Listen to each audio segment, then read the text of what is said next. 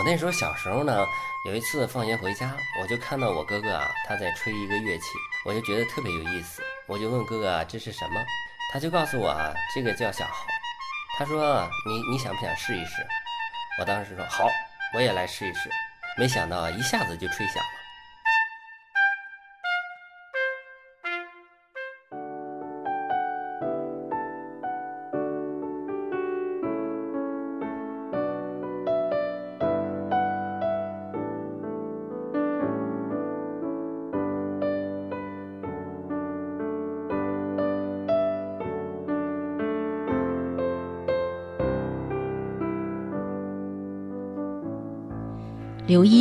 浙江省小号学会会长，浙江省音乐家协会小号专业委员会主任，中国音乐家协会小号联合会常任理事，维也纳国立音乐与表演艺术大学硕士。二零零四年考入德国 A 级青年交响乐团慕尼黑青年交响乐团，担任首席小号。二零零七年考入世界青年交响乐团，担任首席小号，曾跟随乐团在西班牙、德国、挪威、荷兰、奥地利、法国、英国等地巡回演出，现为浙江音乐学院管弦系小号副教授。刘一自幼学习小号，人生的每个阶段都与小号息息相关。在他心中，小号的音色如同阳光般明媚，能够吹奏出丰富的音乐色彩。此刻，就让我们在刘一的讲述中，一起来感受小号这个充满魅力的乐器。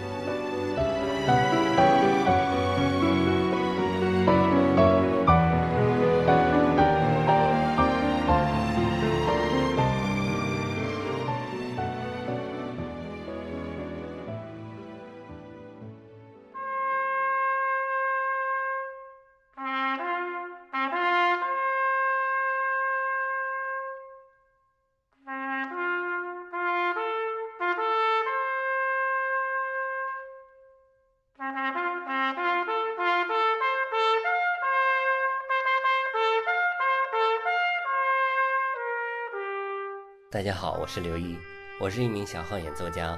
我现在在浙江音乐学院管弦系担任小号副教授，在我的学生里面出了很多优秀的人才。我也很喜欢把我的这个专业作为我自己的事业。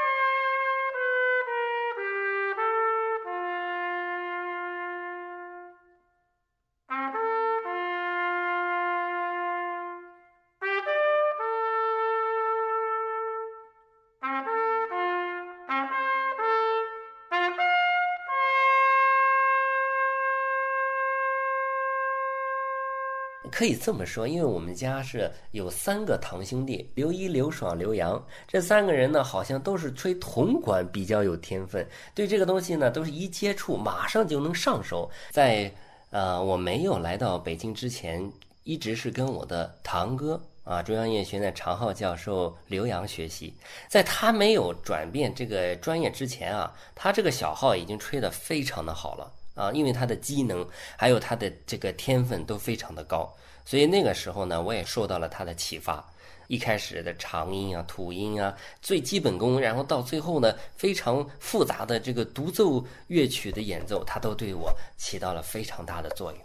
等到我十三岁的时候呢，我在我没有来到北京之前，他就已经提早一步来到了中央音乐学院附中学习。我也是跟随他的脚步一起来到了北京啊。经过我哥哥的介绍，我这个呢就找到了我们国家这个著名的小号演奏家、教育家季瑞凯先生学习。从那一天开始，我就开始了我专业学习小号的道路。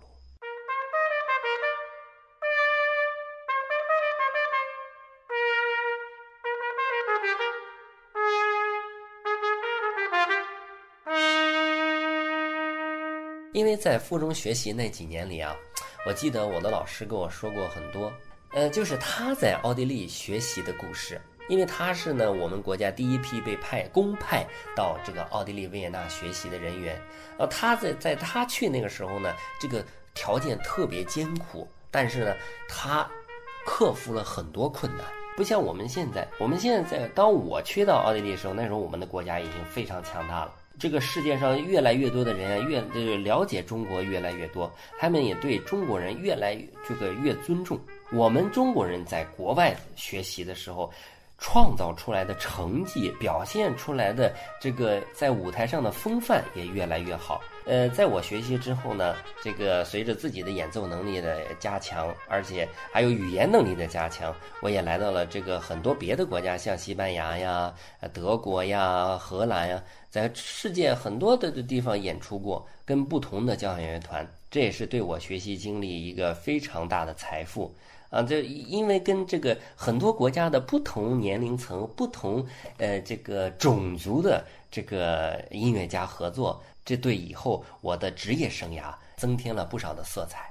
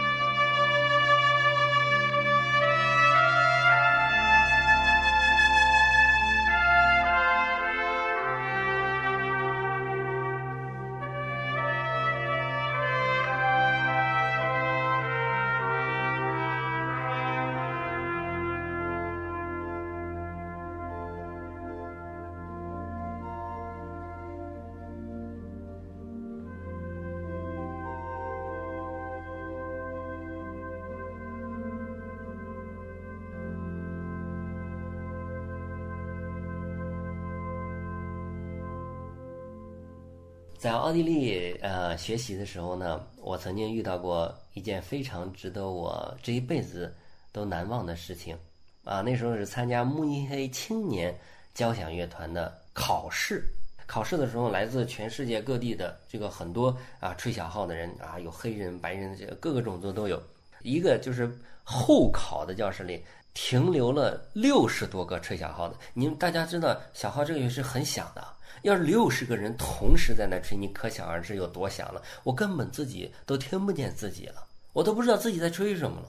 然后呢，他的考试是非常严格的，就是分三轮，每一轮呢就是筛掉百分之三十，到最后一轮呢只剩下两个人，在这成员要一个。因为我在欧洲的时候，这种机会是非常少的，一旦有这种机会，我就特别想抓住。然后那时候我记得，呃，去往德国的这个火车票是非常贵的，因为那时候欧元很贵。但是呢，我还是说不管多贵，我都要去。为什么？因为可能我这一辈子也就没几次这种机会。我那时候是我记得非常清楚，啊，早上六点坐着火车来到了慕尼黑，那是个冬天，非常的冷，极冷无比。然后下了火车呢，也没有地方吃早餐，所以呢，就空着肚子去这个考试。到了考试现场，看大家都已经到位了，然后呢，当时心里不禁一颤。平时见不到这么多吹箫，一没想到考试全来了，然后大家都是高手，没有一个人是弱的。当时心里啊就有点颤悠，就说：“这个，哎呀，我能不能竞争过他们啊？我能不能把白人在他们的世界里比下去呢？”但但是呢，当时很幸运的就是什么呢？没想到最后呢考上了。吹的就是海顿降 E 大调小号协奏曲的第一乐章，在全世界的交响乐团都有一个规章，就是一个不成文的，只要考小号就得吹海顿，这个大家都知道的啊。所以这首曲子也是对于我来说意义重大的一个曲子，因为那是当年我第一次正式考取交响乐团的职位。然后在在那之后呢，这个曲子对我来说就意义更加非凡了。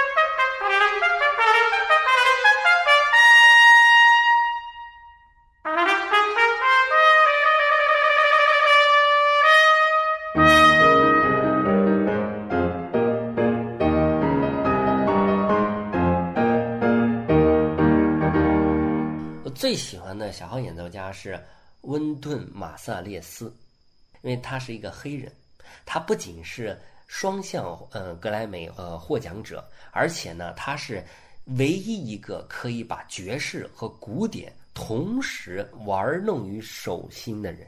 因为我们大家在这个学小号的人都知道，要不然你就吹爵士，要不然你就吹古典，你能同时把两个都能掌握的好是极难的，因为他在吹奏法上是完全不同的。所以为什么说我敬佩这个人，就是因为这个人真的是非常厉害。他现在主要吹什么呢？就是爵士。这个爵士啊，最难的是什么？就是现场即兴演奏。简单的吹几句啊。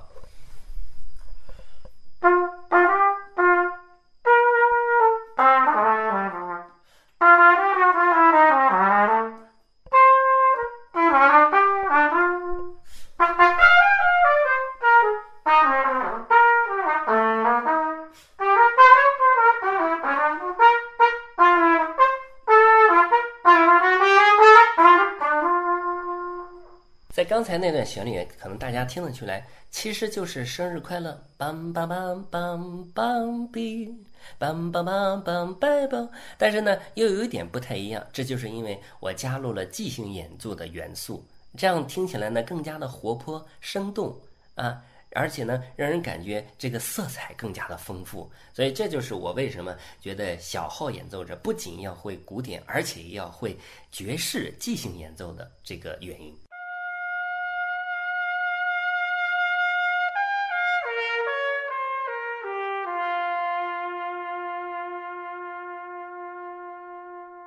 因为去年的在美国一年的访学的经历呢，对我造成了非常大的影响。我之前在没有去美国里呃访学之前呢，我都是练一些基本功啊、长音啊那些比较基础的东西。但由于去年的呃在美国的访学经历呢，我现在就经常喜欢吹一些大师们演奏过的经典的爵士乐句，并且把这些人的句子全部都印在脑子里。啊，我可以现在背诵一百个爵士大师的这个著名片段啊，随时就能吹，因为这是我觉得作为一个小号演奏者来说，对这个小号的尊敬。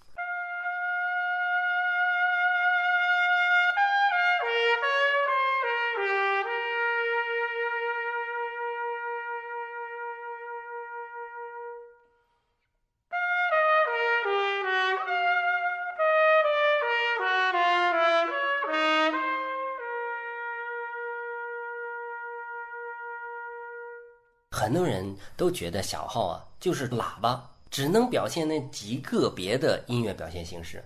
而我可以肯定的告诉你，小号绝对是一个非常具有色彩性的乐器，它能演奏出任何你可以想象到的色彩音乐表现形式或者是情感。它既可以演奏爵士乐，也可以演奏古典音乐，也可以演奏流行音乐。在很多著名的电影音乐中，你都可以发现小号的踪迹哦。我随便给大家举几个例子，你像《星球大战》中，一开始就是小号在演奏，你们可以每一次都记得住。包括二十世纪福克斯公司，每一次你在看电影，当当当当当当当当当当当，叭叭叭，小号就是这么具有代表性。所以我可以肯定的告诉你，小号绝对不是一个只可以演奏这个起床号、冲锋号这种东西，而是它可以演奏各种各样不同形式的音乐。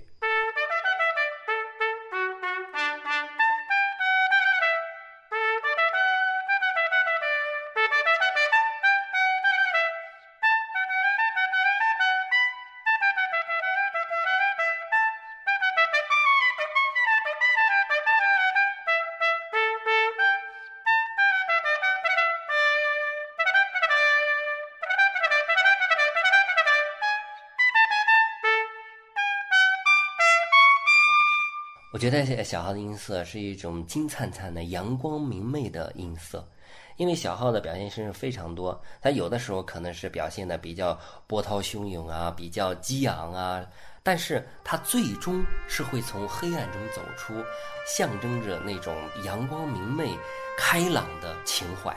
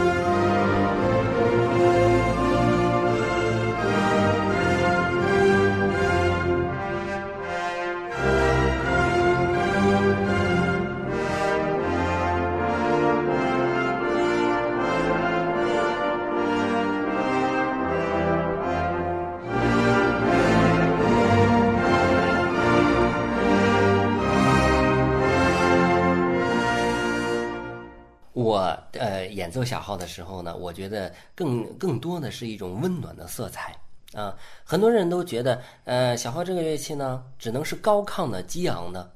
呃，我个人不是这么认为的，因为它既可以高昂，既又可以非常的温暖。在演奏小号的时候，就像我这个人一样，我平时这个人就是非常的平易近人。我希望带给大家的也是这种温暖、平和、舒缓的感觉。啊，就像我的学生，呃，你们既然能考到浙江音乐学院来，就说明你们自己的技术以及演奏技巧都到达了相当的水准。而你们来到浙江音乐学院以后，在你们踏上了更高一个级别学习的过程中，我希望你们不仅仅是每天练的就是这个要吹得多快多响。啊，而是用小号这个乐器去打开音乐的这个世界的大门，它就像一把钥匙一样，既可以演奏你们自己想演奏的音乐，又可以让你们获得崭新的音乐历程。